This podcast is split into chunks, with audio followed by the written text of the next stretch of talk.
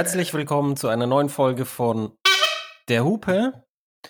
Diesmal mit Es gibt ja gar keine schlechten Autos mehr. Diesem dummen Spruch.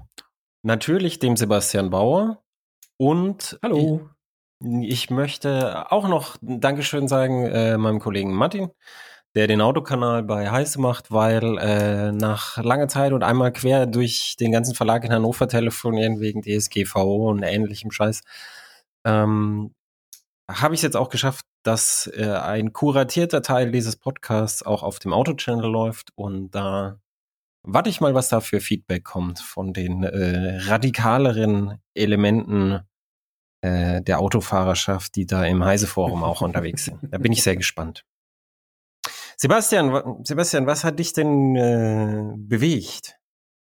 Ja, ähm, was mich bewegt hat. Also erstmal ganz kurz, bevor ich, also ich muss mich vorab schon mal so ein bisschen entschuldigen. Ich sitze hier in einem Hotelzimmer. Das ist jetzt akustisch nicht irgendwie perfekt. Es könnte also sein, dass diese Folge ein bisschen mehr Hall hat und ich habe auch keinen Popschutz vor dem Mikrofon.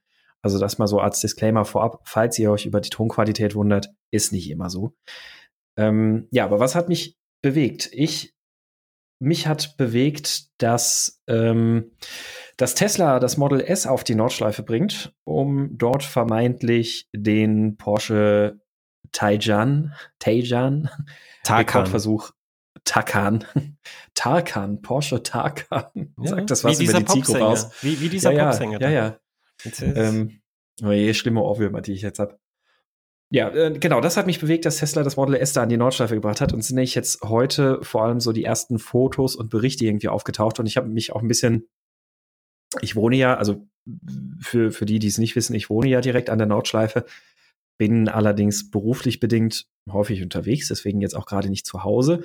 Sonst hätte ich natürlich mal vorbeigeschaut, was Tesla denn da eigentlich so macht. Aber ich habe mich auch mal so ein bisschen ausgetauscht mit so meinen lokalen Leuten sozusagen. Und da ist ganz interessant, was da jetzt alles so passiert ist. Also erstmal hat Tesla äh, plötzlich aus dem Nichts heraus fahren die jetzt beim Industriepool mit, was auch eigentlich so aus Gründen der Fahrerlizenzen und alles schon gar nicht mal so ganz einfach ist. Jedenfalls sind sie da jetzt auf jeden Fall auf magische Weise direkt dabei gewesen.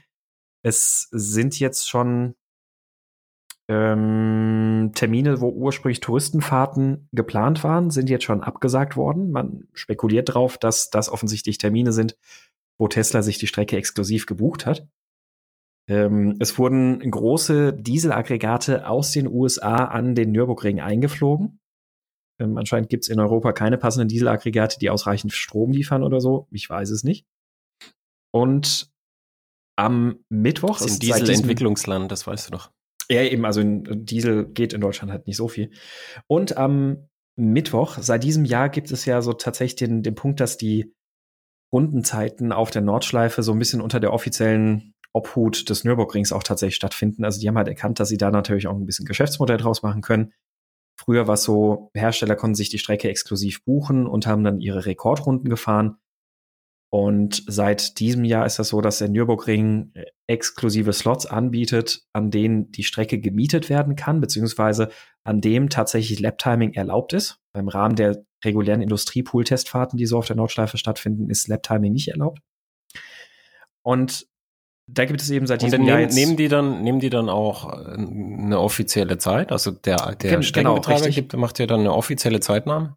Genau, der Streckenbetreiber macht dann da eine offizielle Zeitnahme.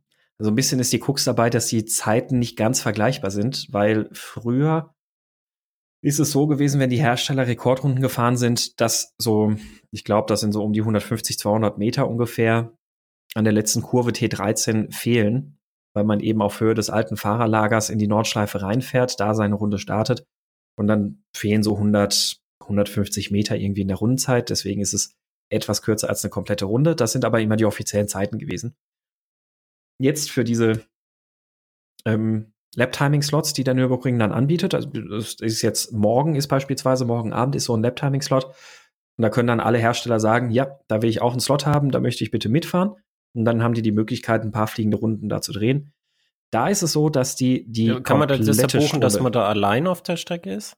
Genau, man ist man ist in dem Rahmen allein auf der Strecke, allerdings ähm, nacheinander. Also es sind natürlich andere Konkurrenten halt auch da, die ihre Rundenzeiten fahren wollen, aber jeder hat halt einen exklusiven Slot, wo man komplett ohne Verkehr unterwegs ist.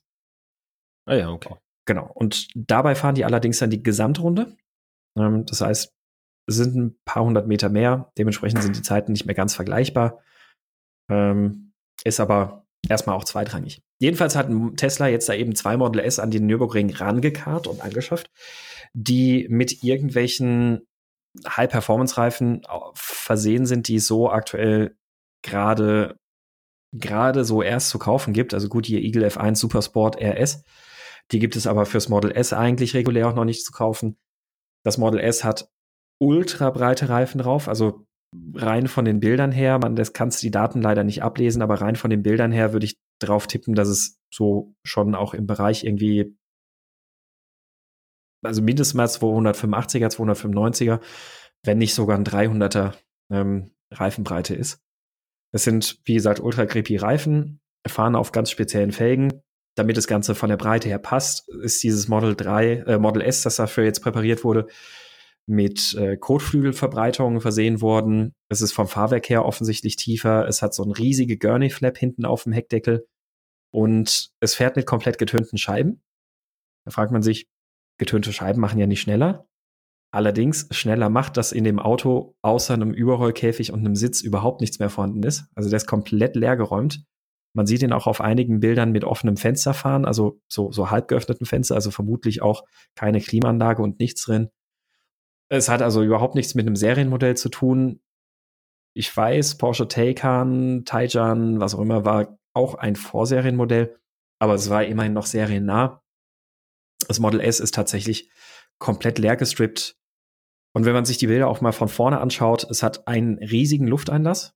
Also beim Model SP 100D ist ja eh schon ein etwas größerer Lufteinlass. Jetzt bei dem ist der Lufteinlass noch mal um Vielfaches größer. Also es ist klar, das Ding ist von Tesla einfach voll auf, wir müssen jetzt Porsche demütigen, zurechtgedengelt worden und ja. ziemlich sicher, es wird auch funktionieren. Die haben ja diesen speziellen neuen Antriebsstrang da drin mit zwei Motoren an der Hinterachse, also einen links, einen rechts, vorne ein Motor. Bist du dir wirklich sicher, dass es funktioniert? Ja, bin ich mir sehr sicher. Also, weil. Weil, weil trotz, trotz, trotz irgendwie so Prototypenkarre zusammenbauen. Die Tesla hat halt eine Geschichte von, dass sie halt so Schnellschüsse machen. Und dieses Auto sieht sehr nach Schnellschuss aus. Und es, mhm. es kann sein, dass das trotz des ganzen Aufwands, Bin ich trotzdem aufgrund also, dieser Schnellschusscharakteristik, kann ich mir durchaus vorstellen, dass sie es dass es trotzdem nicht schaffen. Mhm. Also ich, sagen wir es mal so, also wenn ich meinen Quellen glauben kann, dann weiß ich natürlich jetzt schon, dass sie es schaffen. Ähm, also Leute, die so an der Strecke standen und da ein bisschen die Zeit mitgestoppt haben, gehen gerade von ungefähr 20 Sekunden schneller als ähm, Porsche aus. Ähm, also bewegt sich da in der okay. Rundenzeit im, in einem Fenster von 7,23 irgendwie sowas. Porsche hat 7,42 gefahren mit dem Taycan, Taycan, Scheißding. Nein, eigentlich kein Scheißding, aber ach, ja. Und deswegen, ja, es scheint zu funktionieren. Ich habe mir aber auch die letzten Tage schon gedacht, jo, das werden sie hinkriegen, weil wenn man einfach so konsequent da ein Ding zurechtzimmert, dann wird das auch funktionieren. Jetzt lass mal Porsche herkommen und den ja, jetzt genau, lass, lass, lass Porsche halt mal eine Racing-Version vom Taycan bauen. Genau. Dann, dann fahren dann, die wahrscheinlich eine 715 halt, oder eine 710 oder irgendwas. Ja, dann schaut der, schaut der Tesla halt alt ja. aus. Erstens. Und zweitens, aber auch wichtiger, hat dieses Auto ja dann auch nichts mit, mit dem Serienfahrzeug zu tun, Eben. dass die Leute ja vielleicht auch auf die äh, Nordschleife dann mal nehmen wollen. Genau. Weil der, äh, der hat ja dann so eine Batterie, wo du tatsächlich ähm, da mal fahren könntest. Ja. Und das ist halt der springende Punkt. Also theoretisch, also klar, wenn, wenn du das einfach irgendwie zurechtdengelst, dann kriegst du alle möglichen Zeiten gefahren. Beim Taycan war natürlich auch schon die Serien Nähe oder Serientauglichkeit, die da natürlich die Einschränkungen schon gegeben hat. Und dementsprechend, da wird jetzt trotzdem, die Zeit wird mega gehypt werden. Wir wissen, Marketing kann der Elon ähm, eine Menge versprechen aufgrund unvollständiger Tatsachen hat auch vorher schon funktioniert, wenn es ums autonome Fahren und Autopilot und weiß was, was weiß ich, was nicht alles ging. Ja, da hat man angefangen, das Ding Autopilot zu nennen. Ist eigentlich nur ein Spurhalteassistent gewesen, noch dazu einer, der sehr, sehr schlecht funktioniert. Aber bei allen hat sich im Kopf gepflanzt Autopilot. Und dasselbe wird jetzt auch mit dem Model S funktionieren. Das Ding ist komplett runtergestrippt. Das ist, hat nichts mit dem Ansatz serientauglichen Fahrzeug zu tun. Es ist einfach letztlich nichts anderes, als für zu sagen, wir bauen jetzt mal für die VLN irgendwie einen Rennwagen, ähm, der halt batteriebetrieben ist. Und trotzdem wird diese Zeit dann natürlich ihre Runden machen und überall in den Kopfen wird dann feststehen, naja, Tesla hat natürlich aber auch Porsche geschlagen auf der Nordschleife. Das ist das, was mich daran einfach so ein bisschen ärgert. Es ist, ich, ja. Ist, ja, so verschwendete ja, Lebensmühe, ist, aber ist ist halt ärgerlich. So. ja, es, es ist, es, ich, ich verstehe dich als ein Nordschleifen-Nerd. Ähm, ich, ich, es wird dann Porsche wahrscheinlich, also die Leute, die gesagt haben, da hinten muss ein Turbo draufstehen, also die Marketing-Leute werden sagen, ah ja, dann bauen wir jetzt auch einen Rennwagen, dann wird er auch noch mal da fahren und dann wird er besser sein wahrscheinlich. Und dann würde aber auch schon keiner mehr drüber reden. Ja, richtig. Deswegen.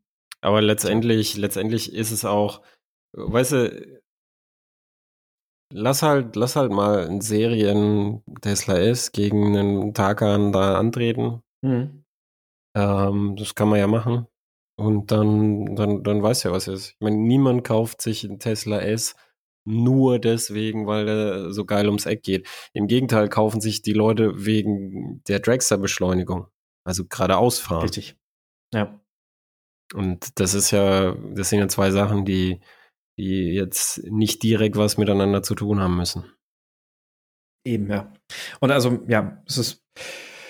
Ich bin auch gespannt. Also, ich frage mich, ob Tesla eventuell da auch ein paar Ersatzakkus irgendwie parat gelegt hat. Ich gehe davon aus, dass sie das getan werden oder getan haben werden. Weil aus eigener Erfahrung kann ich sagen, so ein Model S hält selten bis zum Schwedenkreuz, Schwedenkreuz die volle Leistung durch. Also so nach einer Viertelrunde ist eigentlich Leistung am Ende. Ähm, wird dann runtergeregelt von der Elektronik. Das jetzt ein Modell, das nochmal sehr viel mehr Performance hat, eine ganze Runde schafft, ist sicherlich möglich, liegt aber dann in erster Linie daran, dass alle möglichen Schutzfunktionen deaktiviert sind. Erstens die Schutzfunktion und zweitens, dass da vorne jetzt endlich mal ein bisschen mehr Luft reinkommt, ist ja, ist ja auch mhm. was, was die Serienfahrer auch gerne hätten, nämlich dass da mehr Kühlung reinkommt vorne. Genau. In, bei der Leistungselektronik. Das ist ja die, das ist ja die, die, die andere Schwäche. Also nicht nur der Akku selber und die Schutzfunktion, sondern auch ähm, je nach Baujahr dann die Leistungselektronik. Richtig. Die Hitzeentwicklung ja. dort. Tja, deswegen also so viel dazu wollte ich einfach nur mal die Fakten quasi sozusagen schon mal klarstellen, bevor jetzt dann in den nächsten Tagen die großen Rundenzeiten da grassieren werden. Also spätestens morgen Abend, am Mittwochabend äh, werden wir da sicherlich mehr wissen. Und äh, ja, das war's, was mich bewegt hat.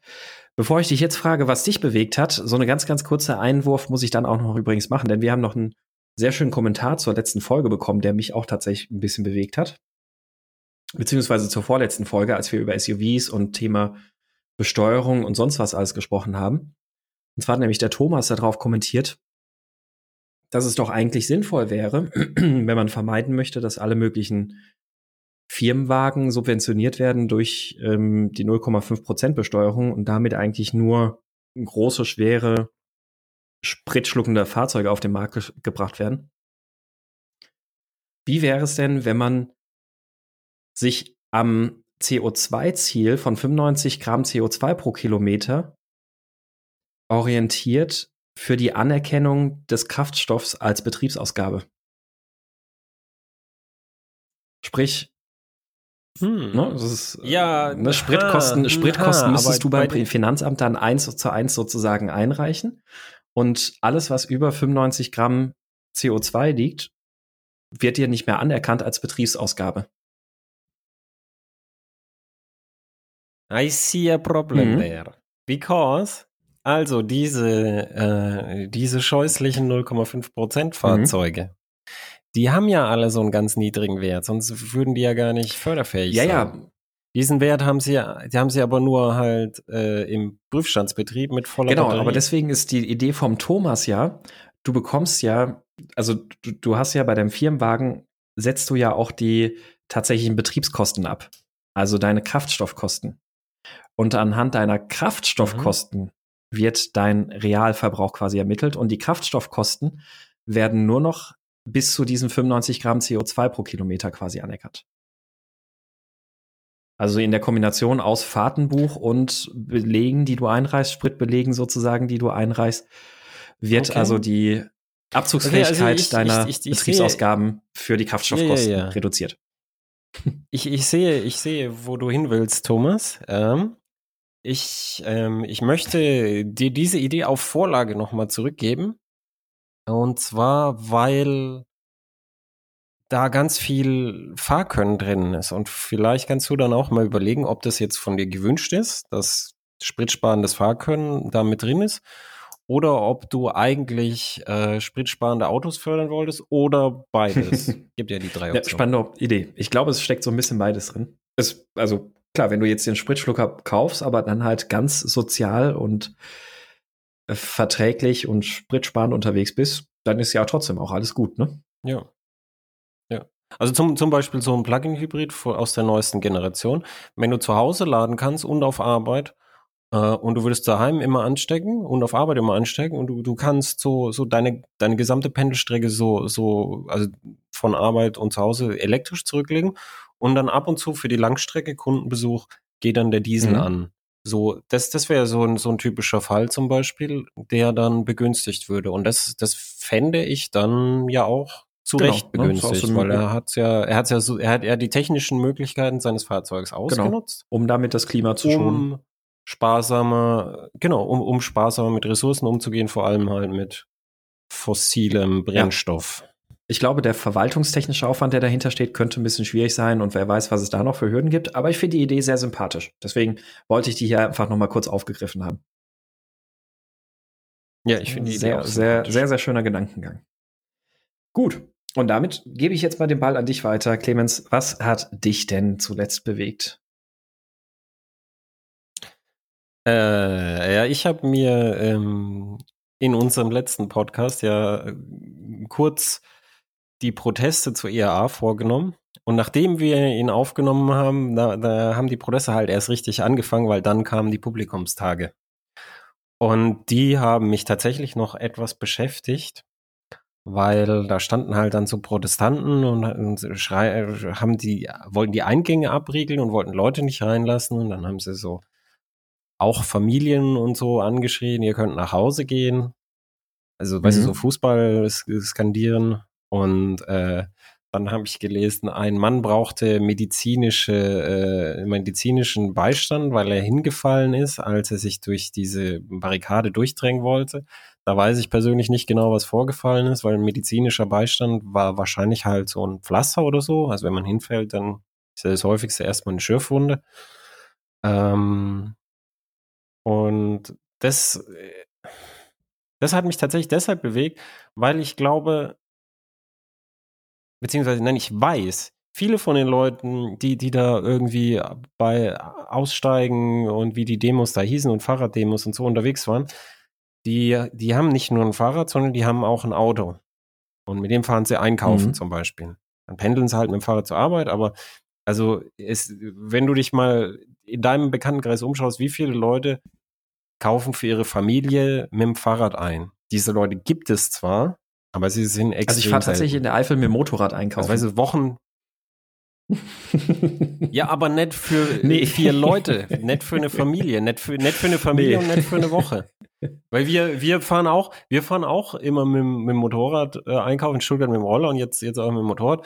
Ähm, einfach weil man halt mit dem Zweirad halt, also meine Frau auch pendelt mit dem Zweirad mit einer kleinen 300er Ninja ähm, und dann, dann hast du halt Rucksack und dann kannst du für zwei Personen so, wenn du eh dann vorbeikommst, so immer so ein bisschen was einkaufen.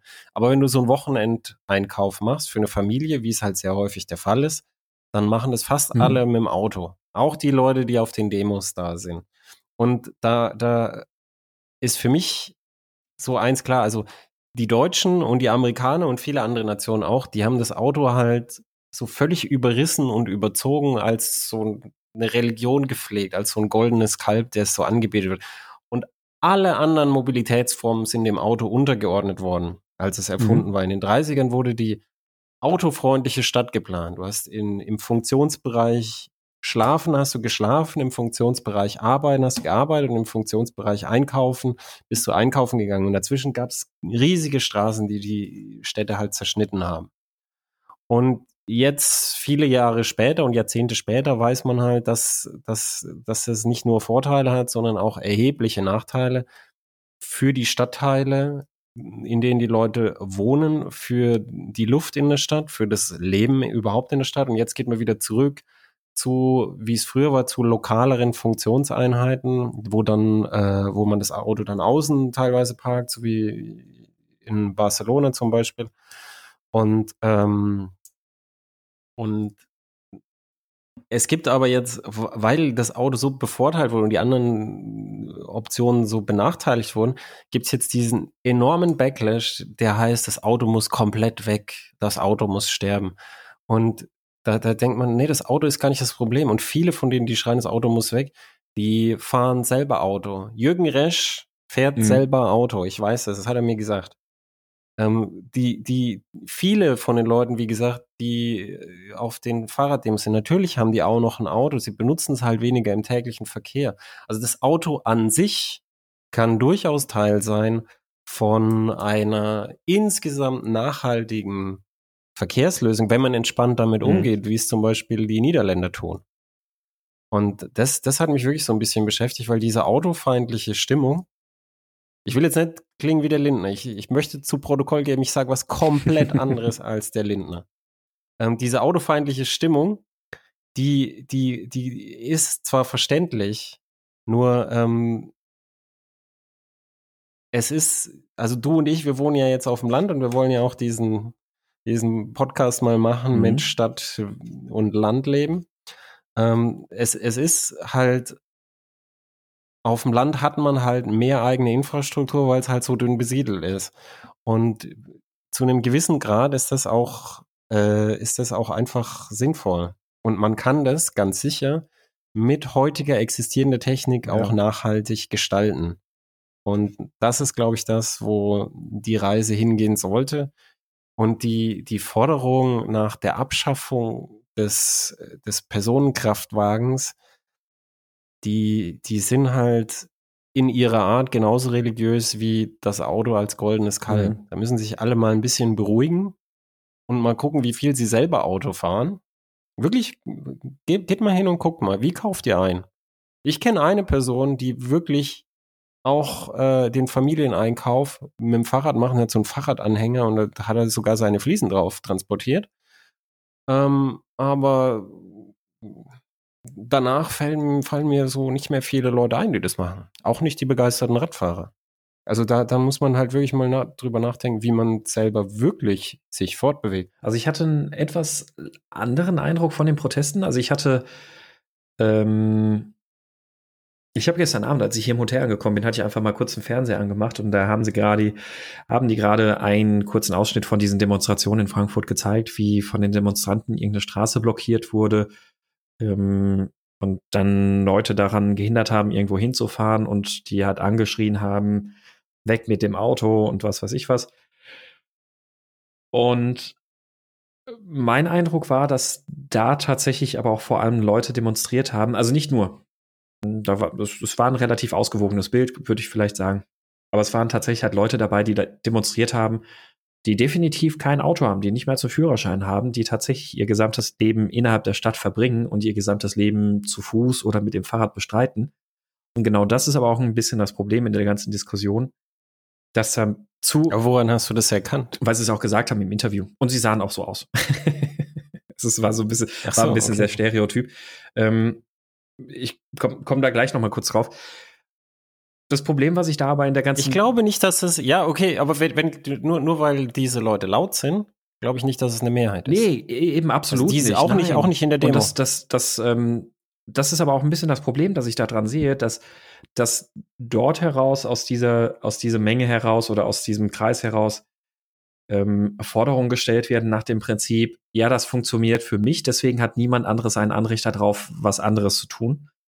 Ähm, und ich bin halt der Maßstab, ich komme damit klar, ich kann mein ganzes Leben so bestreiten, dann können das alle Menschen genauso tun und deswegen ist das Modell Auto überholt und das Auto gehört weg. Und das ist ein bisschen das Problem, was ich einfach in dieser ganzen Diskussion auf dieser Seite eben sehe. Auf der anderen Seite, genauso wie du es auch sagst, ist dann, fass mir bloß nicht mein Auto an, das goldene Kalb, das darf mir niemand wegnehmen. Das ist wie immer momentan, es gibt irgendwie nur diese zwei Extremlager. Ähm, ich finde das aber halt sehr gefährlich, einfach herzugehen und, und, dich, zu sagen, wenn du dich in die Mitte ähm, das funktioniert für mich, ich kriege meinen Alltag so bestreitet, äh, bestritten, dann, ja, äh, ich kriege meinen Alltag so bestritten, dann. Entschuldigung, das war der Lektor. Ja, ja, das, das ist sehr gut. Äh, ich kriege meinen Alltag so bestritten, dann muss das für alle anderen auch, auch funktionieren. Ist eine sehr eingeschränkte Sichtweise, insbesondere dann, wenn ich in einem Single-Haushalt lebe, keine Kinder habe, keine Familie habe, kein, kein, was weiß ich, was für eine Distanz für, zu meinem Arbeitsplatz vielleicht auch zurücklegen muss oder sonst irgendwas. Und das, da fehlt mir einfach dieses Zuhören und Betrachten der Bedürfnisse beider Seiten. Sowohl von den Autofahrern zu den Auto nicht wünschenden Menschen hin, wie umgekehrt von den Nicht-Autofahrern zu den Autofahrern hin. Ja, auf jeden Und, Fall. Also nur, nur so so, sonst könnte ich ja auch fordern. Also ich, ich laufe zum Beispiel manchmal gern so 20, 30 Kilometer. Also wenn ich das kann, ne, dann können das alle. Genau. So. Und das ist halt, das, das wird nicht funktionieren. Das sollen auch alle jetzt genau. machen. Das, das beschließen wir jetzt. Das müssen jetzt alle machen. Und wenn nicht, dann gehen wir dafür, machen wir ein paar Autobahnen zu. Ähm, wir laufen genau. auf der Autobahn. Ja. Aber ich tatsächlich, also aus meinem, aus meinem eigenen Bekanntenkreis, ich kenne einige Leute tatsächlich, die, ähm, die sowohl in Karlsruhe Köln, Berlin und äh, München leben, die entweder keinen Führerschein haben oder zwar einen Führerschein haben, aber trotzdem kein Auto besitzen und auch nie irgendwas mit dem Auto machen. Das höchste der Gefühle ist, dass sie für einen Einkauf beim Ikea sich beim Ikea ein Auto mieten oder mit einem, weiß ich nicht, mit einem Drive-Now-Fahrzeug zum Ikea fahren. Das, ich wollte es gerade sagen, also was ich häufig kenne, wie ich es ja auch gemacht habe, als ich in Stuttgart gewohnt habe, ist, ähm, wenn du halt was Schweres zum Transportieren hast, dann leihst du dir halt ein Auto aus, weil in der Stadt kannst ja, du ja überall richtig. Autos ausleihen. Das ist aber hier bei dir in Hümmel nicht so. Nee, ich. ich bin schon, also zu, ich muss überhaupt zum nächsten Autovermieter überhaupt, muss ich mindestens mal 35 Kilometer fahren. Fast 40 Kilometer. Ja. Also bei mir sind es, glaube ich, 20. Ja, siehst du. Die Zivilisation in Lauder Ich muss nach Trauerbischofsheim fahren. Ja. ja. Bei mir ist ja, es gibt Carsharing in Trauerbischofsheim. Nämlich. Echt? Also da gibt es auch tatsächlich Carsharing? Ja. Wow. Ja, Achso, nee, nee, bei mir ist also, ich habe in Euskirchen einfach nur eine Avis und eine Six-Station. Äh, Der nächste Carsharing so. ist tatsächlich in Köln. Das sind dann 90 Kilometer. Hm. Achso. Ja, aber das kannst du ja in drei Tagen laufen.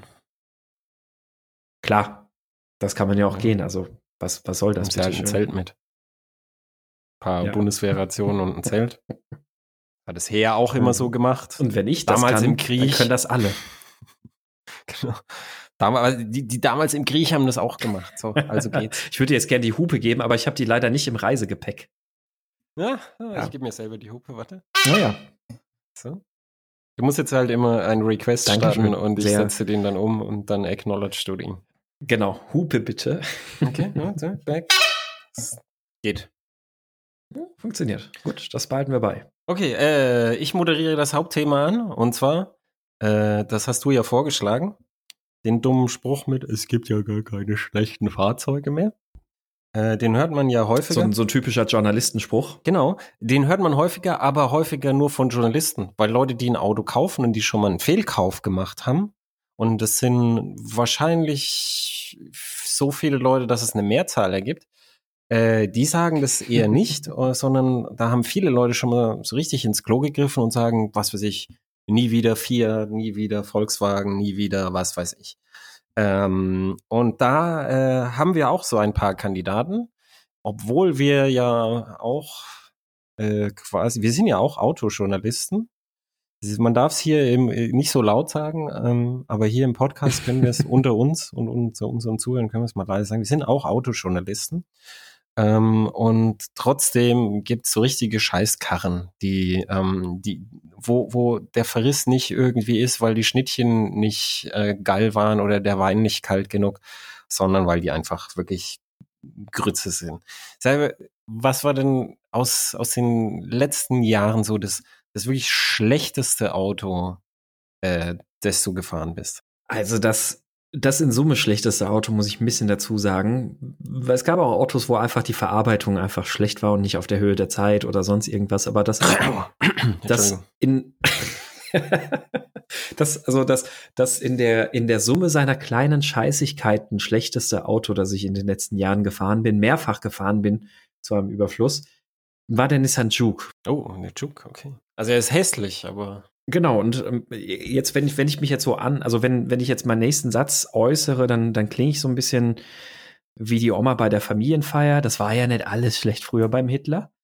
Ähm, beim Juke ist das ähnlich. Es ist ja nicht alles schlecht bei dem Auto. Also der Juke ist wie Hitler, ich fand sagst den du. damals zumindest mal. Ist das, was Sie sagen? Der Ja. Juke ist wie Hitler, okay. Das, das, das ist, was ich sage. nein, Sie haben mich falsch verstanden. Das, nein, das habe ich so nie gesagt. Ich meine, über die Optik kann man streiten. Ich fand es wenigstens vom, also man, man muss Nissan Respekt dafür zollen, dass sie das Auto überhaupt so gebaut haben, weil sonst werden immer irgendwelche Konzeptfahrzeuge vorgestellt und dann werden die komplett weich gespült, haben mit dem Konzept nichts mehr zu tun und dann ist es nur noch irgendein Eimer. Die haben das Ding immerhin so gebaut. Aber, also erstmal die Verarbeitung im Innenraum ist halt eher so, so unter Nissan-Niveau und Nissan-Niveau fand ich jetzt auch immer schon nicht ganz so überragend. Ähm, es ist, wirkt alles sehr billig, es ist eine katastrophale Ergonomie, also das Lenkrad, die Lenksäule ist nicht in der Tiefe verstellbar. Ähm, du hast aber gleichzeitig so eine, also du sitzt wie so ein Affe auf dem Schleifstein auf dem Ding und dann hast du keinen Platz, deine Beine irgendwo hin so, zu sortieren. Ähm, das ganze Fahrzeugkonzept ergibt einfach überhaupt keinen Sinn, weil du hast, du hast die vorderen Plätze, hast so wenig Platz, im Fond hast du überhaupt gar keinen Platz, also außer du amputierst hier die Beine. Und Kofferraum hast du noch viel weniger, als du es in einem, weiß ich nicht, als äh, im VW Polo. Also VW Polo wäre fast ungerechtfertigt. Also du hast, du hast halt unwahrscheinlich wenig Kofferraumplatz, selbst für diese Fahrzeugklasse. Und selbst doch, wenn du eine Fahrzeugklasse runtergehst. ah, Entschuldigung. ähm, Jetzt kommen schon die Brückchen hoch Ja, also- beim Gedanken an den Juke. ja, ja, das ist, das ist gerade Galle, Galle, Bröckchen, da kommt, da kommt alles hoch. Hm. Naja, und der ist einfach, äh, es ist, wie gesagt, ich finde das Fahrzeugkonzept eigentlich gar nicht mal so blöd, dass man sowas mal gebaut hat oder eigentlich mal so ein bisschen Respekt kriegt Nissan von mir dafür. Aber es ist einfach in Summe tatsächlich kein gutes Auto gewesen. Ähm, jetzt ist ja der neu vorgestellt worden. Ich habe mir den noch nicht angucken können. Keine Ahnung, was der, was der taugt. Der bisherige Juke war aber eine Katastrophe. So, und dann kam natürlich noch die Antriebsseite dazu. Den hast du zum Beispiel mit einem 1,6 Liter Turbobenziner bekommen, der so ziemlich der langweiligste, dröhnendste, nervigste Motor ist, den jemals ein Werk verlassen hat. Ja, ich lege mich jetzt fest, doch, das ist einer der schlechtesten, langweiligsten Motoren, die ich je gefahren bin. Ähm, was alleine daran liegt, dass der eine katastrophale Gasannahme hat. Und dann weiß ich nicht, was sie mit dem Schwungmassen bei diesem Motor angestellt haben. Aber wenn du von dem beim, beim Beschleunigen, auch zum Beispiel beim Leerlauf, wenn du da vom Gas gehst, fällt die Drehzahl so ungefähr über 15 Sekunden so ganz, ganz langsam ab. Also da ist quasi null Abfall in der Drehzahl. Wahrscheinlich ist er die ganze Zeit auch noch fleißig am Einspritzen währenddessen, weil der Verbrauch ist die nächste Katastrophe. Ich hatte den damals im Test, anderthalbtausend Kilometer bin ich damit gefahren und hatte elf Liter Verbrauch. Ähm, und selbst wenn du dich sehr anstrengst, kriegst du den vielleicht auf acht Liter runter. Also auch der Verbrauch ist ein Witz. Und dann das einzig Gute an dem Auto ist das Allradsystem gewesen. Der hat nämlich optionalen Allradantrieb gehabt, der tatsächlich auch ein Torque-Vectoring Vectoring, ähm, äh, machen konnte. Allerdings gab es diesen Allradantrieb nur in Verbindung mit einem CVT, mit einem stufenlosen Getriebe.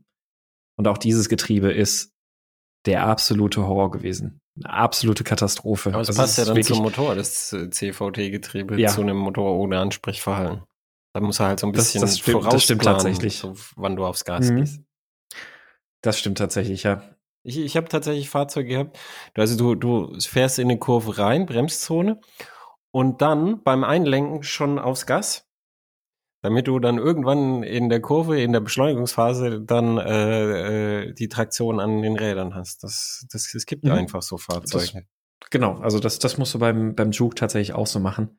Und wenn du den, wie gesagt, als Handschalter fährst, dann ist es halt genauso eine Katastrophe, weil beispielsweise, wenn du dann vom, vom zweiten, dritten Gang, also egal wie, wenn du halt hochschaltest, wenn die Drehzahl halt auch einfach überhaupt nicht abfällt, ähm, das, ich weiß nicht, ob die Schubabschaltung da so wahnsinnig verzögert erst reagiert oder was da los ist. Auf jeden Fall ist es, es ist leider wirklich eine Katastrophe, das Auto. Als Juke Nismo RS ist der etwas besser geworden. Das Fahrwerk ist tatsächlich ganz lustig gewesen. Er hat dann ausschließlich Frontantrieb gehabt und dafür dann aber eine Sperre an der Vorderachse. da konnte man den durchaus mal ganz lustig fahren. Und wir hatten den ja damals auch beim Huhnfest dabei und sind mit dem ja auch über die Nordschleife gefahren. Echt? Warst du den Zug auf der Nordschleife? Mhm. Ja, ich kann mich erinnern über, über die Landstraße halt. Ich kann mich auch erinnern, dass ich mich genau. diesem Auto verweigert habe, weil ich, ich wollte es gar nicht erfahren. ich, das, ich, ich, Entschuldigung, Nissan, aber ich, ich konnte es nicht über mich bringen. Ja, ich bin, ich bin ja umgestiegen von dem Opel Astra, weil dann irgendjemand auch nochmal den Opel fahren wollte. Und ja, ich wollte, ich weiß nicht, wer da drin war, ich wollte den Personen nicht zumuten, die ganze Zeit den Juke fahren zu müssen. Ähm, nee, ich glaube, du bist sogar den Juke gefahren. Ich bin du bist den Juke gefahren. gefahren, und dann, und dann haben wir getauscht in den Astra. Also, also du in den ja, Astra stimmt, und ich habe dann den stimmt, übernommen. Stimmt, ich bin, ich bin kurz gefahren, das habe ich jetzt habe ich verdrängt und ich habe, ich habe ja, dich, ich, ich wollte dir das Wochenende nicht vermiesen. Ich habe, ich habe dich angebettelt, äh, mir den Astra zu geben, Astra Turbo, der ein, ein wunderbares Auto war und mich aus diesem Sehr. Kackhaufen zu befreien. Ähm, stimmt, das habe ich komplett verdrängt. Siehst du, jetzt, jetzt habe ich wieder ja, Albträume heute. Ja, es äh, hat, dein, hat dein Unterbewusstsein wieder ein bisschen was aufzuarbeiten. Und äh, naja, der hat auf der Nordschleife tatsächlich gar nicht so schlecht funktioniert. Natürlich ist es kein Performance-Fahrzeug gewesen, aber mit dem Juke Nismo RS war das tatsächlich auf der Nordschleife trotzdem ganz lustig. Also wir sind da zu zweit oder zu, zu dritt gefahren, haben dann einen Ferrari 430 außen überholt. Ähm, da haben alle Leute gefeiert, haben alle ihren Spaß gehabt. Ja, liegt meistens an der Streckenkenntnis, nicht unbedingt am Auto. Aber der hat trotzdem da relativ gut funktioniert. Das Fahrwerk war da ganz sauber abgestimmt und mit der Sperre an der Vorderachse hat der einen akzeptablen Job durchaus gemacht. Ist kein Performance-Fahrzeug. Trotzdem, der Juke, auch in der Basis grundsätzlich, bleibt einfach ein schlechtes Auto, wie ich finde. Und ich habe gleichzeitig mit dem auch meine schlimmste Erfahrung gehabt, mit einem Auto liegen zu bleiben. Denn ich habe mal einen Nissan-Testwagen, einen Nissan Juke-Testwagen in Köln abgeholt. Und bei Nissan kann man Testwagen rund um die Uhr abholen, weil die einen Pförtner dort haben. Ich bin irgendwann um 23 Uhr oder sowas im Dezember äh, in Köln gewesen, in Brühl, habe den Juke eingepackt und bin dann wieder nach München zurückgefahren. Damals habe ich noch in München gewohnt. Und was ist das? Die A9, die man ja dann nachher runterfährt nach München, ne? Oder ist es die A3? Ähm, wahrscheinlich. Oder die A3 wird zur A9 oder irgendwie sowas. Kommt an, wie du gefahren bist. Aber du bist die Autobahn gefahren, das ist ja ausreichend. Genau, ich bin, die, ich bin die Autobahn gefahren und ähm, ich hatte ja noch so ein bisschen von früheren Tests den, den schlechten Verbrauch vom Juke im Kopf.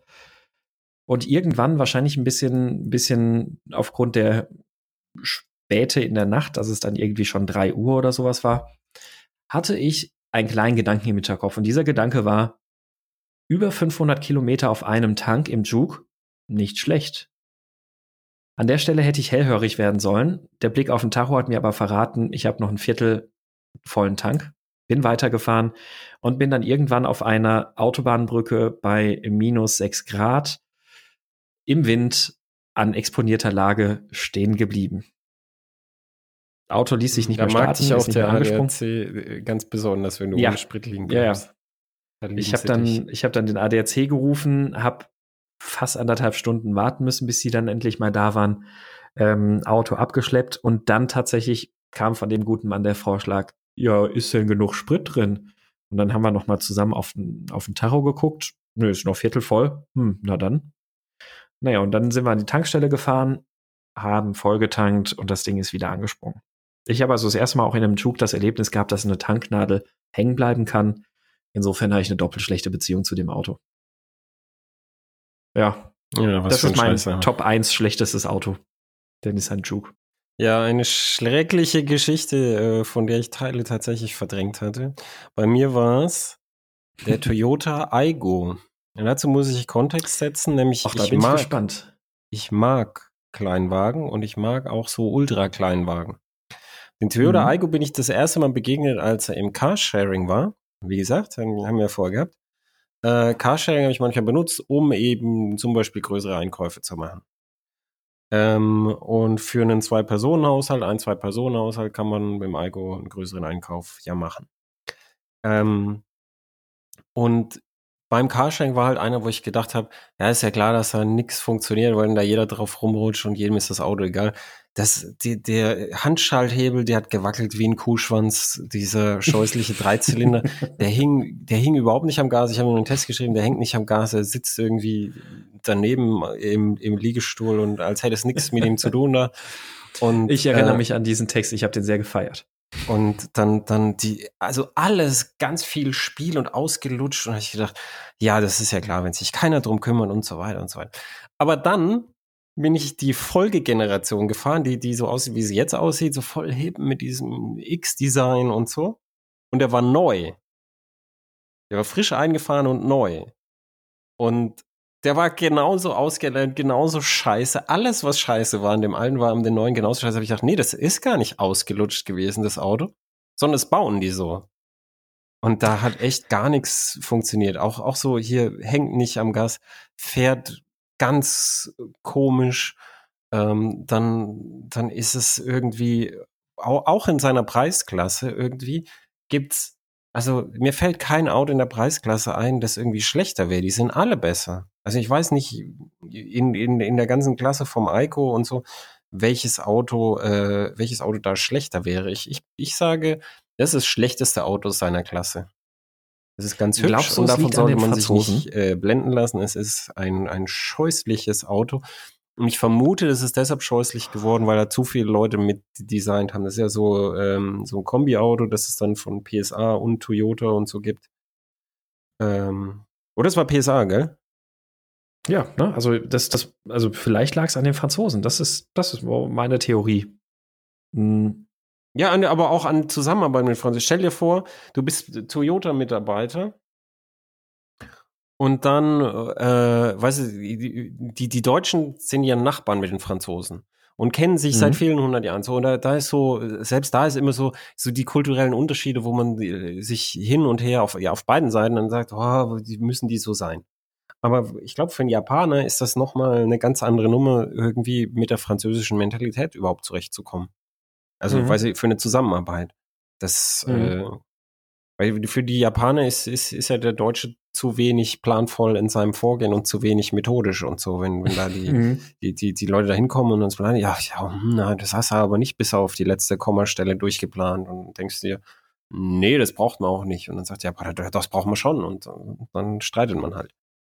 Also das wäre meine Theorie zum, zum, zum Eiger. Ja, ich, äh, das, das kann gut sein. Ähm, du hast, du hast auch gerade nochmal tatsächlich mit dem Schalthebel hast du ein kleines Mini-Trauma von mir hervorgebracht, aber ich bin den tatsächlich den Aigo nie wirklich gefahren.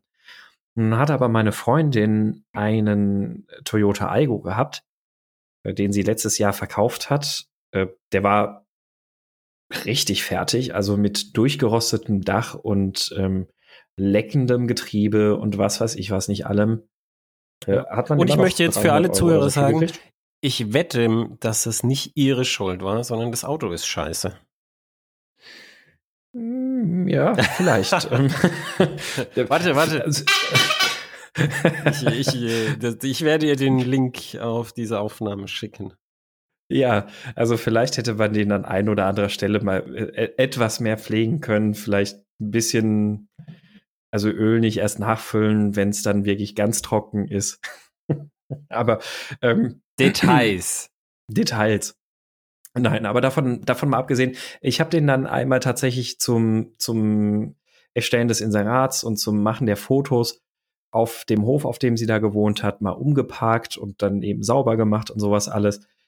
Und äh, dabei habe ich tatsächlich auch erstmal einen großen Schreck gekriegt, als ich sehr erstaunt feststellen konnte, dass man tatsächlich innerhalb von einem Rahmen von vier Zentimetern ähm, Spielmöglichkeiten hat, um irgendwo sowas zu finden wie einen ersten Gang und dass man dann auch nicht so wirklich merkt, ob der da noch tatsächlich drin ist und alles. Also das war schon ähm, ja nicht gut. Ja. Das, das ist, das, genau, das ist so eine französische Gangschaltung, wie du sie in einer alten Ente auch findest, weißt du? Das ist so, du, du musst da Gottvertrauen haben. Hier ist der Gang und dann machst du Funk und dann ist der drin. Und wenn du aber denkst, ah, mir fehlt da so ein bisschen Seitenführung und wo könnte der, dann, dann, dann würde ich das Getriebe ausspucken wie so einen Kirschkern. Und das, das ist einfach, das hätte Toyota alleine nie so gebaut. Niemals. Hm, mit Sicherheit nicht. Also alleine hätten die das definitiv nie so gebaut. Ähm, äh, Fun Fact allerdings tatsächlich um den ähm, Aigo, den Citroën C1 und den Peugeot, was ist es dann, 108 oder irgendwie sowas, äh, gibt es tatsächlich eine kleine Rennserie. Oh, echt? Okay. Mhm. Es, es, es gibt so eine kleine Rennserie, die fahren dann tatsächlich vier Stunden was? Rennen. Ähm, nicht nur in Frankreich. Äh, und zwar ist das eine Rennserie, die ursprünglich darauf aufgebaut hat, dass es eine Entenrennserie ist, also mit dem äh, mit der mit der Citroën-Ente. Okay. Und ja, siehste, siehste meine nachdem die alle weggestorben sind, hat man so nach und nach das Ganze erweitert, dann eben für diesen ähm, Citroën C1 und die entsprechenden Derivate. Und da gibt es tatsächlich ganz lustigen Einsteigersport. Und das, aber das ist doch gibt, geil. Ja, das, das ist ziemlich geil. Und auf der anderen Seite hat der Dale Lomas vom Bridge to Gentry, der hat irgendwann mal den, den Club 1000 gegründet auf der Nordschleife, äh, was alles Fahrzeuge unter einem Liter Hubraum ohne Turboaufladung sind, so mit dem, mit dem Motto Follow the Liter. Und ähm, da gibt es dementsprechend tatsächlich an der Nordschleife ganz viele Bekloppte, die mit so einem Citroën C1 oder mit so einem Aigo da unterwegs sind, weil das Auto tatsächlich so in dieser Kategorie unter einem Liter kein Turbolader mit das beste Preis-Leistungs-Verhältnis bietet. Aus wie viel Leistung hat das Ding und wie gut kannst du den komplett strippen. Und die fahren dann mit dem Ding komplett leergeräumt, einfach nur ein dünnes Fahrwerk drin irgendwie oder ein etwas besseres Fahrwerk irgendwie nochmal für 400 Euro drin. Und dann kommen halt noch für 800 Euro oder für 600 Euro ein Satz Semislicks da drauf. Aber das finde ich sehr sympathisch. Wunderbarer Einsteigersport. Dann, genau, dann werden diese Autos auch aufgebraucht und dann haben die, die Rennsport-Einsteiger so ein, ein lustiges Auto. Damit kann man nämlich dann auch so, äh, was auch für Ente und für, für viele so gegeben so Stopperless-Rennen fahren, weißt du? Auf dem abgeernteten Acker so. Stimmt, es ja, genau. Ist, mhm. äh, es ist mhm. selten geworden, es gibt's aber noch in sehr ländlichen Gegenden. Ja. Zum Beispiel im, äh, im deutschen Osten. Da gibt es das noch manchmal. Auch, auch diese 24-Stunden-Rollerennen war jetzt äh, der Kollege Tobi ähm, letztens. Und ähm, das, das würde für solche Autos auch gut funktionieren. Und da, da würde ich, das würde ich jederzeit machen. Das ist großer mhm. Spaß mhm. und voll dafür. Mhm. Definitiv. Da finden dann die Eimer wenigstens noch einen guten Verwendungszweck. Ja, ja. Spendet eure Eikos für den guten Zweck, für den äh, Nachwuchs des Rennsports. Für, den, für, die, genau, für die Nachwuchsförderung im Motorsport. Ja, ähm, mehr als ein Liter Hubraum hat tatsächlich mein, mein zweiter Kandidat. Ähm, und zwar ist das der Cadillac ATS. Auf den habe ich mich tatsächlich gefreut. Mhm. Ich habe mich total gefreut, weil sie so gehypt wurden, auf der Nordschleife getestet und so, wir wollen besser als der Dreier und so weiter und so fort. Und dann habe ich gesagt, ich will den fahren, ich will den fahren, ich will den fahren. Und dann bist du den gefahren und dann habe ich gefragt, ja und wie ist er? Und dann hast du gesagt, völlige Grütze und dann habe ich ihn sofort abgehakt und vergessen, weil weißt du, wenn, wenn du sagst völlige Grütze, dann geht's halt nicht darum, oh, das Infotainment-System war mir nicht Klavierlack genug, sondern geht's halt darum, dass er scheiße fährt und das ist das einzige, literally das einzige, was mich an diesem Auto interessiert hat. Ja, man muss allerdings dazu sagen, ich bin ja nicht den ATSV gefahren, also dieses scharf gemachte Sportmodell. Ich bin ja den normalen ATS gefahren mit dem 2 Liter Opel Turbomotor. Ähm, okay. Es ist, es ist aber einfach eine Katastrophe gewesen. Also ich bin, ich bin da tatsächlich mit dem, mit dem Axel unterwegs gewesen auf der Schwäbischen Alb.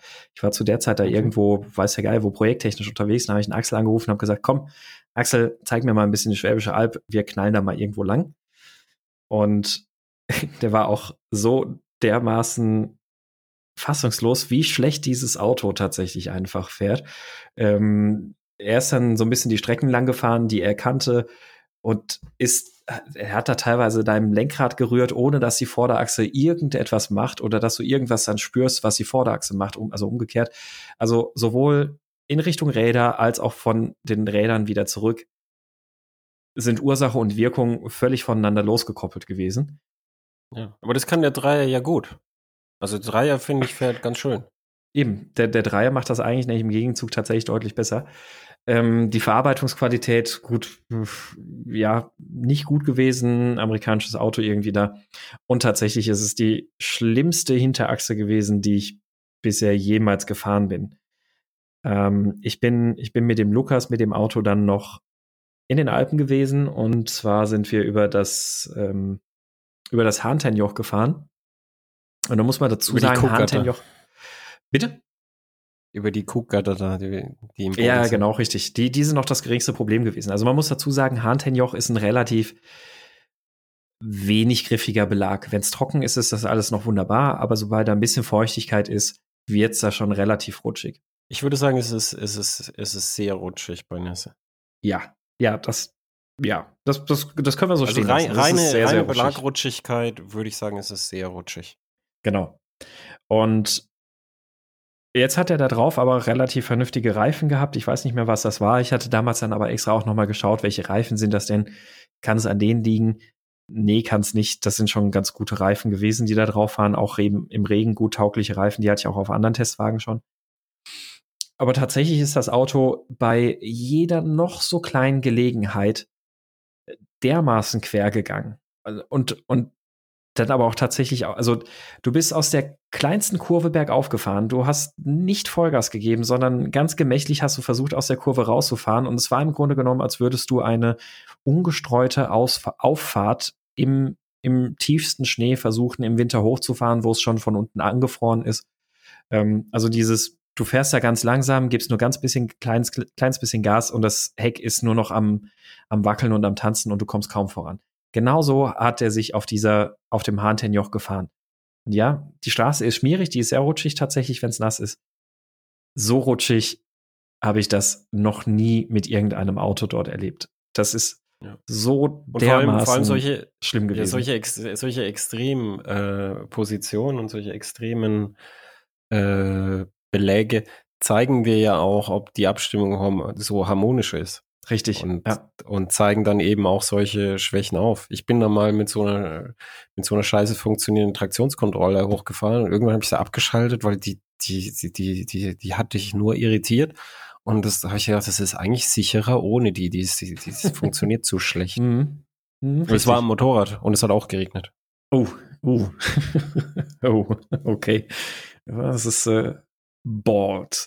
Ähm, ja, jedenfalls, das ist, also das ist echt krass gewesen, weil ich habe tatsächlich davor noch nie außerhalb des Winters das Gefühl gehabt, dass du quasi nichts machst und trotzdem die Hinterachse nur noch am Wackeln ist. Und der ist auch teilweise völlig unvermittelt quer gegangen.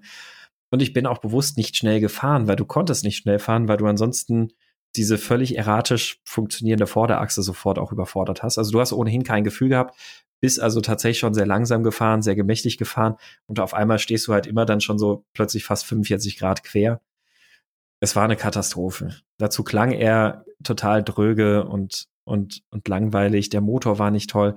Das Ganze noch kombiniert mit so einer ekelhaften Oldschool Fünfgang-Automatik. Ähm, ja, aber und ich, ich glaube halt auch, weswegen ich auch den ATSV nicht fahren wollte, dass ähm, das natürlich ist dann äh, die, die Wii-Version schneller und besser und so. Aber ich glaube, dass sie da auch überhaupt nichts Ausgewogenes hingekriegt haben, sondern dass sie da halt was hingekriegt haben, was dann irgendwie so ein, so ein Rennfahrer irgendwie bändigt. Mhm. Aber was, was dir als, als jemand, als Nicht-Rennfahrer, sondern der einfach äh, so, so, so, so Motorsport als zum Spaß macht und oder schnell zum Spaß fährt, äh, was, was dir eine Heidenarbeit macht und was, wo dann auch irgendwie weniger Spaß macht als so ein harmonisches Setup. Mhm. Weil die ständig halt ge gegen das Fahrzeug arbeiten muss. Und da hatte ich, ich hatte keine Hoffnung, dass sie es bei dem wirklich harmonisch hinkriegen, bei der Wii-Version. Ja. Und verstehe mich nicht falsch. Also ich liebe es sogar tatsächlich, wenn ein Auto, sag ich mal, auch ein Stück weit eine Herausforderung ist, aber wenn es eine spaßige Herausforderung ist. Und es war bei dem halt einfach, es war halt einfach nur schlecht.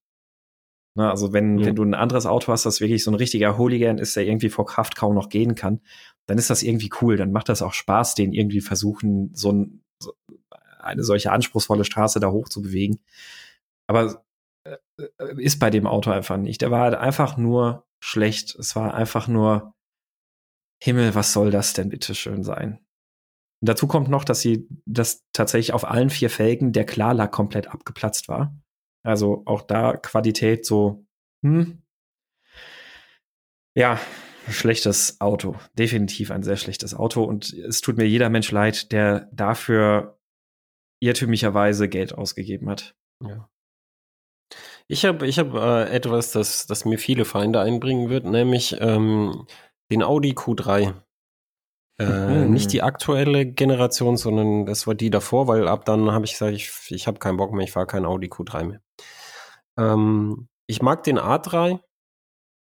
Und beim Audi Q3 habe ich gedacht, ah ja, die werden es schon irgendwie hinkriegen mit ein bisschen höher.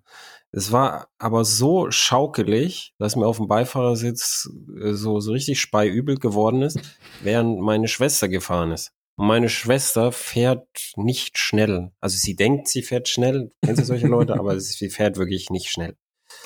Ähm, und da, da ist mir so richtig übel geworden. Im Fahr selbst im Fahrersitz wurde es da nicht so richtig besser, weil es so, so rumschaukelt. Und, äh, und dann, ja, irgendwie, ja, höhere Sitze, das kann ich jetzt nicht beurteilen, ob das jetzt für Leute, die es im Rücken haben, jetzt besser oder schlechter ist. Das mag ich nicht beurteilen. Aber dann habe ich in dem Auto auch gemerkt, die, dieser Vorsprung durch Technik von Audi, den sie hatten bei Infotainment-Systemen für eine lange Zeit, indem sie da ganz viel investiert haben, ich bei dem Auto gemerkt, wo ist der eigentlich geblieben? Weil hat, da hat es schon angefangen mit, dass das, das Menüsystem so ein bisschen verhau war und dann konnte man hier und da und dann ist hier noch ein Schalter und was anderes findest du ganz woanders.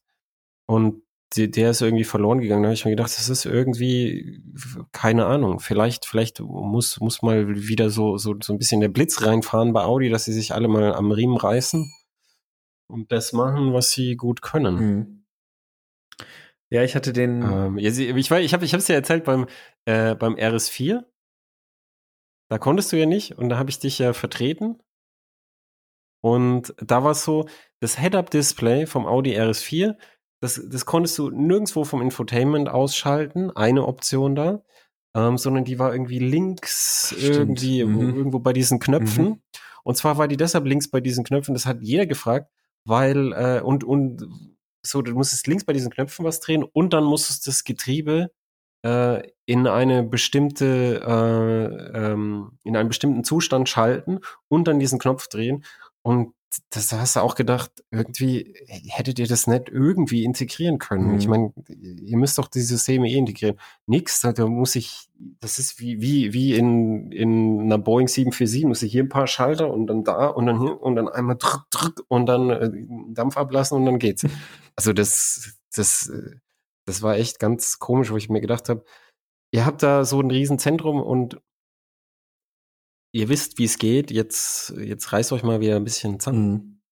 Also ich bin den, den alten Q3 bin ich tatsächlich nur als RSQ3 gefahren. Ähm, das, ja, das war, also mir ist es heute irgendwie sehr nichtssagend in Erinnerung. Also dass der in, in Bezug auf die Querperformance hat er nicht so herausragend gut funktioniert wie schon der nicht so herausragende alte RS3. Ähm, es war jetzt nicht außergewöhnlich schlecht. Der, der Motor, der schöne Fünfzylinder, war dort weit weniger spannend abgestimmt, als es im RS3 der Fall war. Es, also der ist tatsächlich einfach so ein bisschen nichtssagend in Erinnerung geblieben bei mir. Also so eigentlich nicht in Erinnerung geblieben. Das, ich habe den nicht als besonders schlecht empfunden, aber nichts besonders positiv in Erinnerung behalten von dem Auto. Also war es offensichtlich ein deutlicher Fortschritt im Vergleich zur Serienversion. Anscheinend, zumindest mal. Ja. Wer weiß. Ja. Hm. Also vielleicht, äh, vielleicht äh, nimmt, äh, nimmt das, ui, ich weiß es ja nicht, vielleicht hat Audi ja auch schon äh, entsprechende Maßnahmen ergriffen und in der Folgegeneration war der Q3 viel besser. Ich werde es nie erfahren, weil seitdem habe ich keinen Bock mehr auf mhm. dieses Auto. Vielleicht probiere ich die nächste Generation. Vielleicht gebe ich ihr wieder eine Chance. Ja, vielleicht. Müssen wir den Axel jetzt fragen. Der ist in RSQ3 den neuen für mich gefahren. Ähm, oder irgendeiner, einen Zuhörer aus der Schweiz kann uns jetzt was dazu beantworten, weil Schweiz ist ja, glaube ich, irgendwie so das, das Top-Absatzland für den Q3. Echt? Ist also zumindest mal der RSQ3, der verkauft sich anscheinend in der Schweiz sehr, sehr, sehr gut. Ja, okay, der RSQ3, das ist ja hm. aber auch nochmal was anderes. Ja, das ist richtig. Also weißt du, das ist, das ist ja, äh, es, es ist also die, diese RS-Modelle und die Basisversion, da, da ist schon ein großer mhm. Unterschied. Mhm. Muss ich dir zustimmen. Sage ich das mal. Stimmt, ja. Also es, es, ist, also da, da, da werden schon viele, viele Sachen ähm, geändert im Vergleich zu mhm. den anderen. Also gerade und auch beim Fahrwerk. Ja, das ist richtig, ja. Weiß, weiß ich nicht, wie, wie weit die da vergleichbar sind. Es kann nämlich durchaus sein, dass der Schweizer da den, den RSQ3 nimmt, weil der, keine Ahnung, auf so, was ist so leicht, so, so Rallye-mäßig, so leichte Schotterpisten zu seinem Chalet hoch, da Vollgas Audi RSQ3, so, dass das voll geil ist, weiß das, ich nicht. Das ist eine sehr, sehr schöne Motorsport-romantische Vorstellung. Ich würde aber sagen, der Schweizer nimmt den RSQ3, weil er kann. Okay, das ist wahrscheinlich die realistischere Weltsicht. Ich auch, auch wenn ich die andere Ansicht deutlich cooler fände, wenn alle Schweizer so ein bisschen, so ein bisschen den Petrolhead in sich hätten. Tja, der Schweizer hat so ein bisschen den, den Petrolhead und den Umweltschützer so nebeneinander. Mhm. So jeder und die Grenze zwischen dem Umweltschützer und dem, und dem Übertreiber geht durch eines jeden Schweizers Herz mittendurch. Ähm, aber äh, er, er, ist, ist ja selber mit sich manchmal so, so uneins und das ist, finde ich, immer ganz interessant. Aber ich glaube auch, dass das der Schweiz diese Eigenschaft nicht schlecht getan hat. So, denen geht's eigentlich mhm. ganz gut. Vermutlich ja. Ja. Ja, mh, mm, ich habe den nächsten Kandidaten. Hast du noch ein schlechtes Auto? Ich, ich habe noch einen Kandidaten, den ich als äh, besonders schlecht herausstellen muss. Und das tut mir so ein bisschen weh, weil ich auch zum Vorgängermodell durchaus eine, na sagen wir, leicht positive Beziehung habe. Und zwar geht es mir um den Smart, den Smart 4 oder auch Smart 4 4 ist letztlich egal. Also die aktuelle Generation, die zusammen mit Renault entstanden ist. Jetzt könnte man fast schon wieder sagen, hm, das Korrelation, schon wieder die Franzosen, die da mit drin hängen und schon wieder ein scheiß Auto. Ich, ich, ich beginne einen Trend zu vermuten. ich, also ich, ich sehe da so ein gewisses Renault Muster. Ne? Hm, ich, ich bin, ich muss, muss ich wirklich sagen, ich bin tatsächlich immer ein bisschen Fan der Marke Smart gewesen. Das liegt daran, dass mein erstes Auto auch ein Smart gewesen ist. Ich habe mir damals einen Smart Roadster gekauft und mit dem Auto habe ich sehr viele sehr schöne Erinnerung, weil ich mit dem Auto auch gefangen, angefangen habe, mich im Motorsport zu betätigen. Ich bin mit dem Slalomrennen gefahren und ich habe mit dem Auto auch angefangen, mich mit Steuergeräten und Motorelektronik und Motortechnik an sich auch auseinanderzusetzen, ähm, indem ich mit einem Freund, der Elektroniker ist, mein Hintergrund kommt ja aus der Softwareentwicklung, haben wir halt angefangen, so zu debuggen, was auf dem CAN-Bus passiert und haben dann auch unsere eigenen Software-Modifikationen dafür gebaut, sprich selber die Mappings und alles angepasst, ähm, selber das Auto geflasht und dementsprechend sehr viel mit dem Auto gemacht. Und ich habe dadurch einen sehr guten Bezug dazu und ich bin auch heute noch trotz der Krankheiten und Probleme, die er hat, durchaus irgendwie ein Fan von dem Smart Roadster, auch wenn das Getriebe total beschissen war. Smart 4.2 fand ich damals auch irgendwie ganz cool.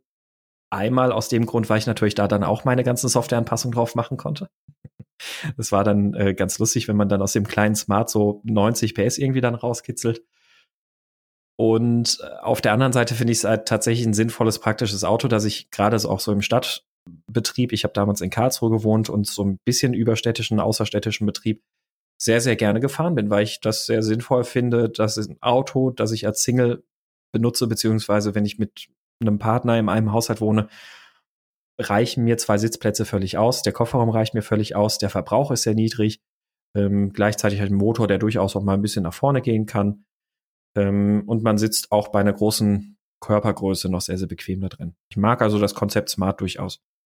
Beim neuen Smart ist es jetzt tatsächlich so, ich bin dann das erste Mal gefahren in ähm, München als Carsharing-Fahrzeug. Und ich dachte, so ein bisschen wie du bei deinem Citroën oder Toyota, dass er vielleicht einfach nur so richtig runtergerockt wurde.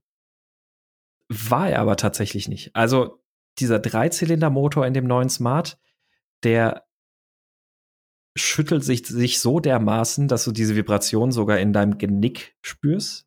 Selbst da ist das dann so richtig unangenehm am, am, am Wackeln. Also der, der schüttelt sich tatsächlich wie ein Motor, den, der nur sehr widerwillig nach zehn Jahren Standzeit wieder gestartet werden möchte und dann eigentlich sofort nach dem Start absaufen möchte.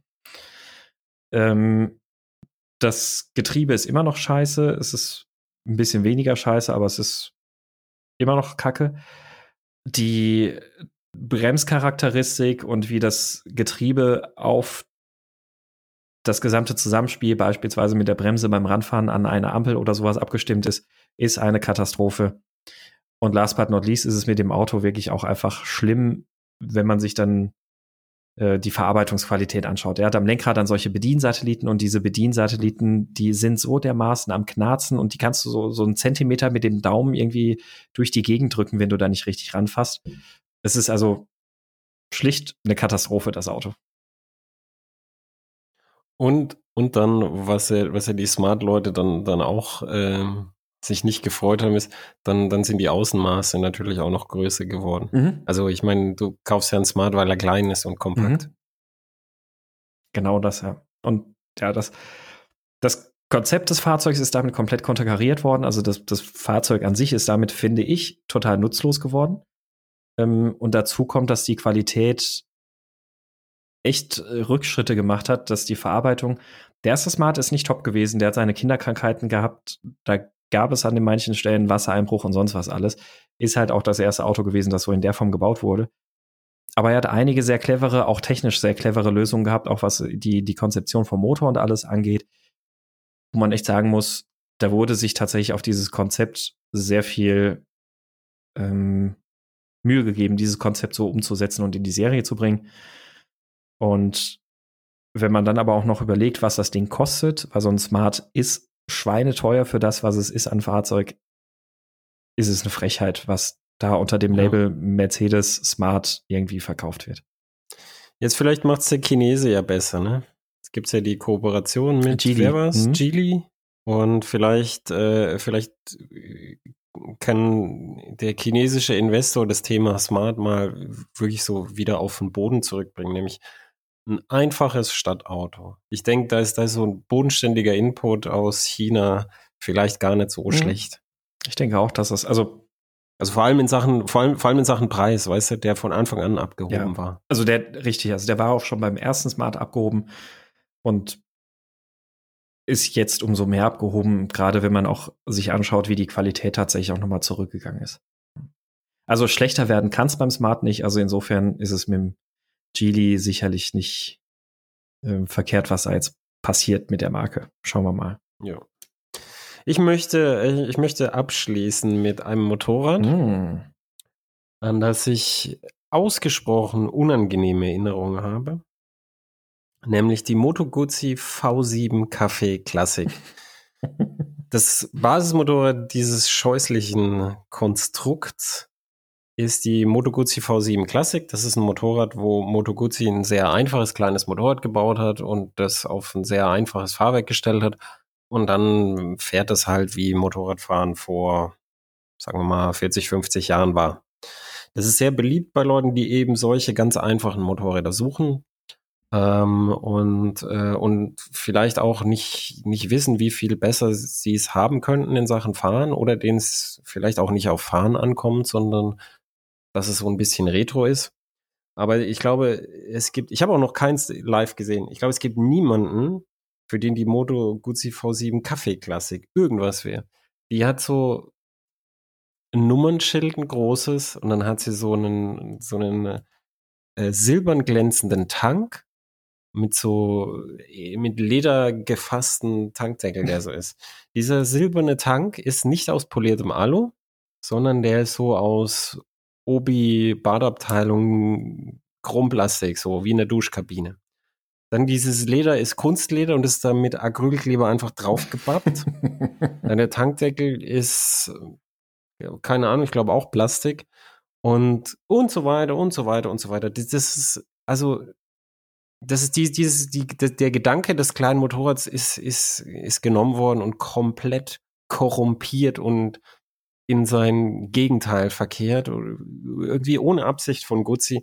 Es ist wirklich ein, eine scheußliche Antithese des, des gesamten Motorrads und das, das Ursprungsmotorrad mochte ich schon auch nicht besonders. Und ich kann mich erinnern, das war 2009 und da hatte Timo noch bei Mo gearbeitet, also ein, ein Kollege von mir, der Timo Großhans. Und ich habe ihm irgendwie geholfen, das aus dem ehemaligen Pferdestall zu schieben, wo, äh, wo bei Mo die Werkstatt drin war.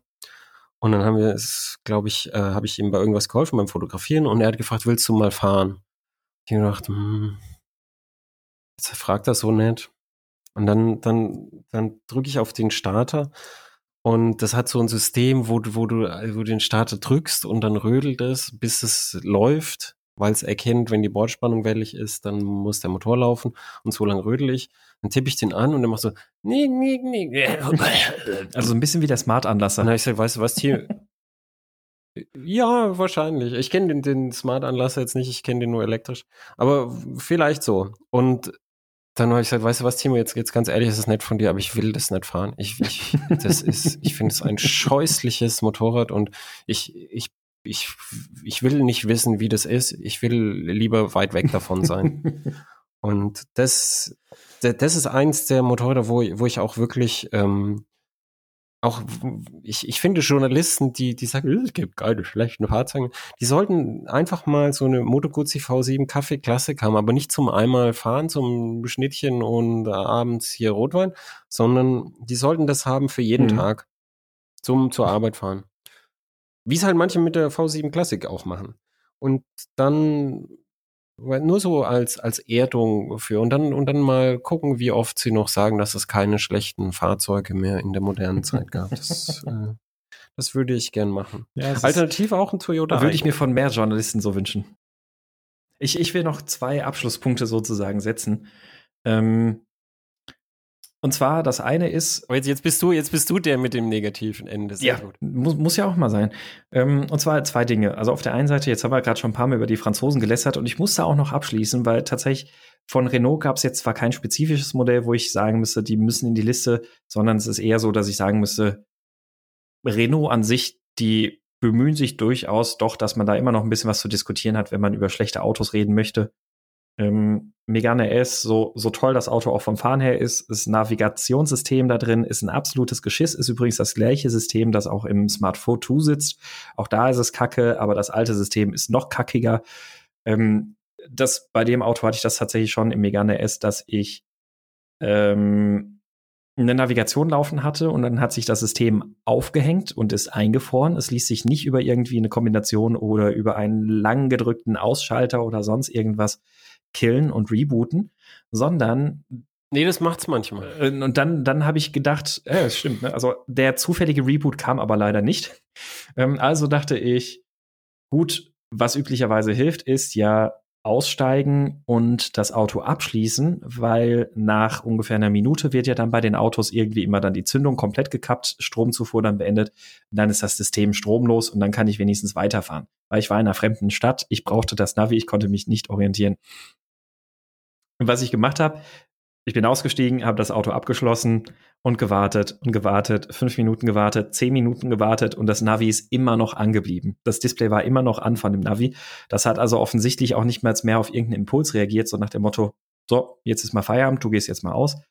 Es ist die ganze Zeit mit diesem eingefrorenen Bildschirm angeblieben. Was ich dann gemacht habe, ist, Ach, Sebastian. ich habe die Türe aufgeschlossen, ich habe die Motorhaube aufgemacht, ich habe die Batterie abgeklemmt und dann war endlich Ruhe.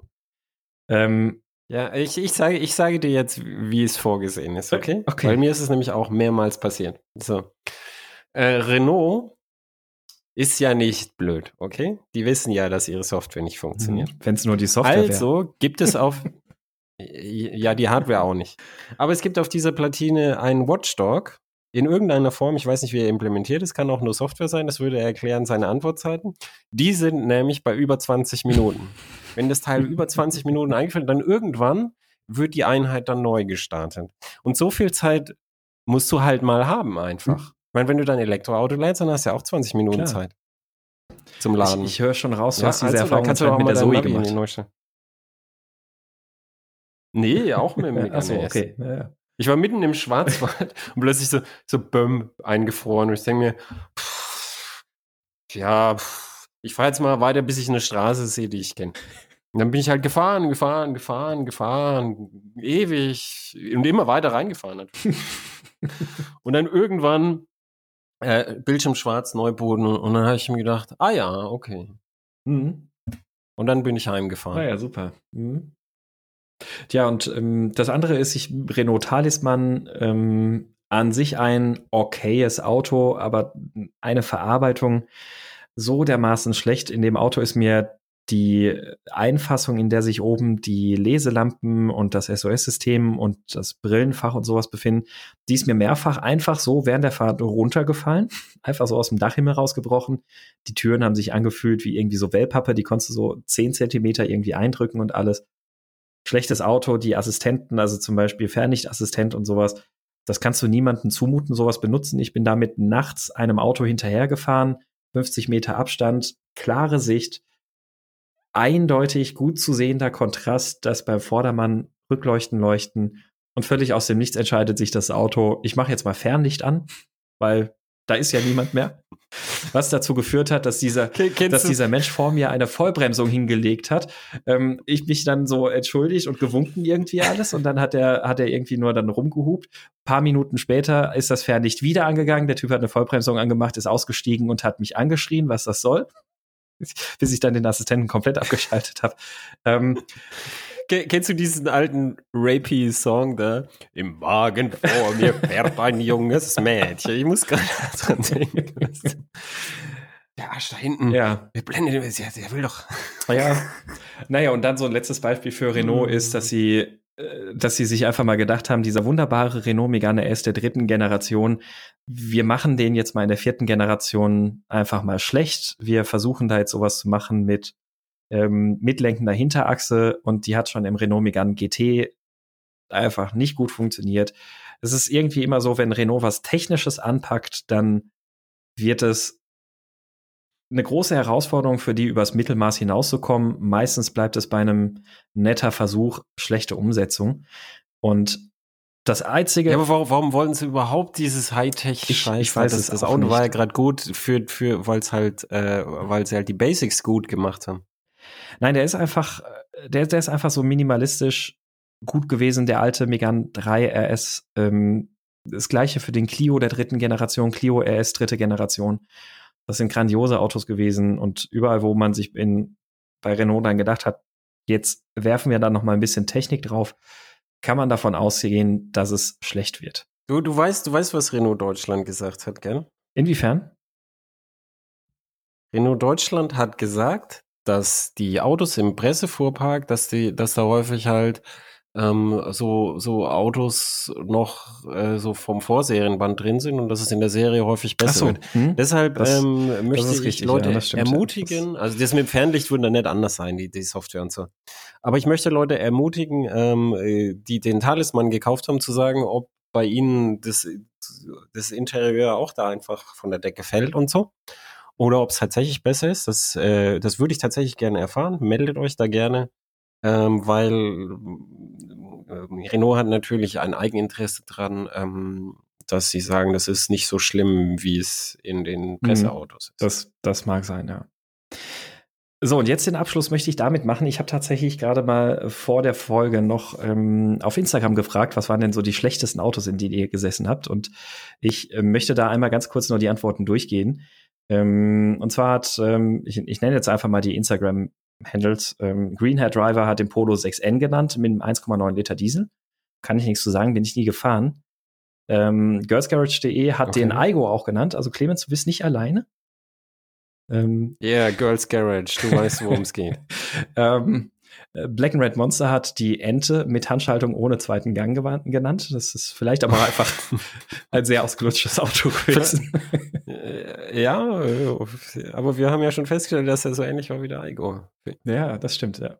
Ähm, Della Schütz nennt den Suzuki Carry. Das muss ich erstmal googeln, was das denn überhaupt ist. Das ist so ein, so ein komischer. Ja, das, ah, das ist dieser, der, der sieht so ein bisschen aus wie dieser die, der, der Wagon, Wagon R von irgendwas, war, war der auch Suzuki? Also ist Ach, eigentlich so, so, ein, so ein Hochdach äh, ja, ja, genau, richtig. oder was? Ja, genau, richtig, ja. ja. Okay. Das, das ja. kann ich mir vorstellen, das kann ja nur ja, scheiße ja. fahren. Das, das kann ich mir auch vorstellen. FI.at nennt den Chevy Spark und da bin ich ganz oh Gott. Ich bin den nicht gefahren, oh aber. Oh Gott, ja, ja, ja. Ungefahren, ungesehen, glaube ich, das muss ein sehr schlechtes Auto sein. Ja, ich hatte Bekannte, ähm, die hatten das, das Teil gekauft. Ja, das ist ein großer Fehler. So, das, ja, aber man weiß es halt nicht. Wenn einem niemand sagt, das solltest du nicht kaufen, woher sollst du es da wissen? Ja, ähm, die, die, Händler könnten es ja sagen, aber die haben natürlich auch ein Eigeninteresse. Das stimmt. das stimmt. Wenn sie Kunden behalten wollen, sollten sie die Kunden bei dem Auto wegschicken. Ja. Kauf was anderes. Steven 696 nennt den Renault Kangoo Baujahr 2018 letzter Schrott. da Oh, wären wir wieder bei. Renault.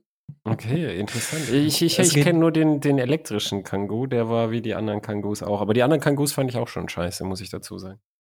Ja, das stimmt.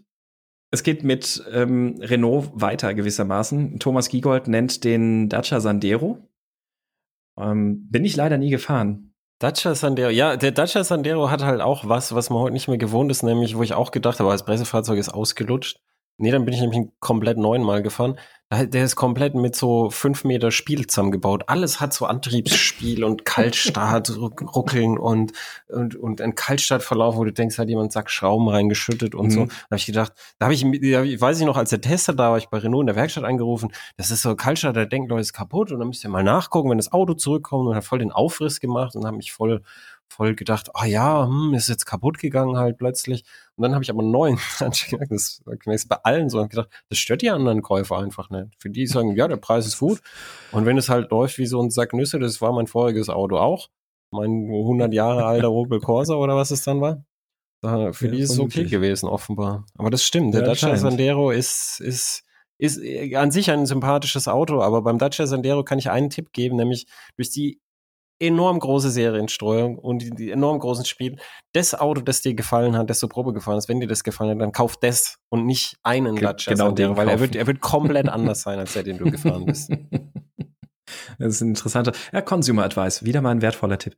Ähm, direkt dahinter nennt Thomas Giegold dann den Opel Insignia. Ähm, das fand ich Was? tatsächlich interessant. Ich habe ihn gefragt, warum denn eigentlich? Und er hat gemeint, Was?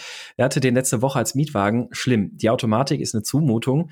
Ähm, das User Interface und das Connected-System insgesamt sind schlimm zu bedienen. Der 1.6er Diesel vor allem laut. Die Haptik im Innern eher meh und die Heckklappe ein Monster, an dem er sich zweimal den Kopf gestoßen hat. Einzig die Ech- Echtzeitdaten des Navis waren gut.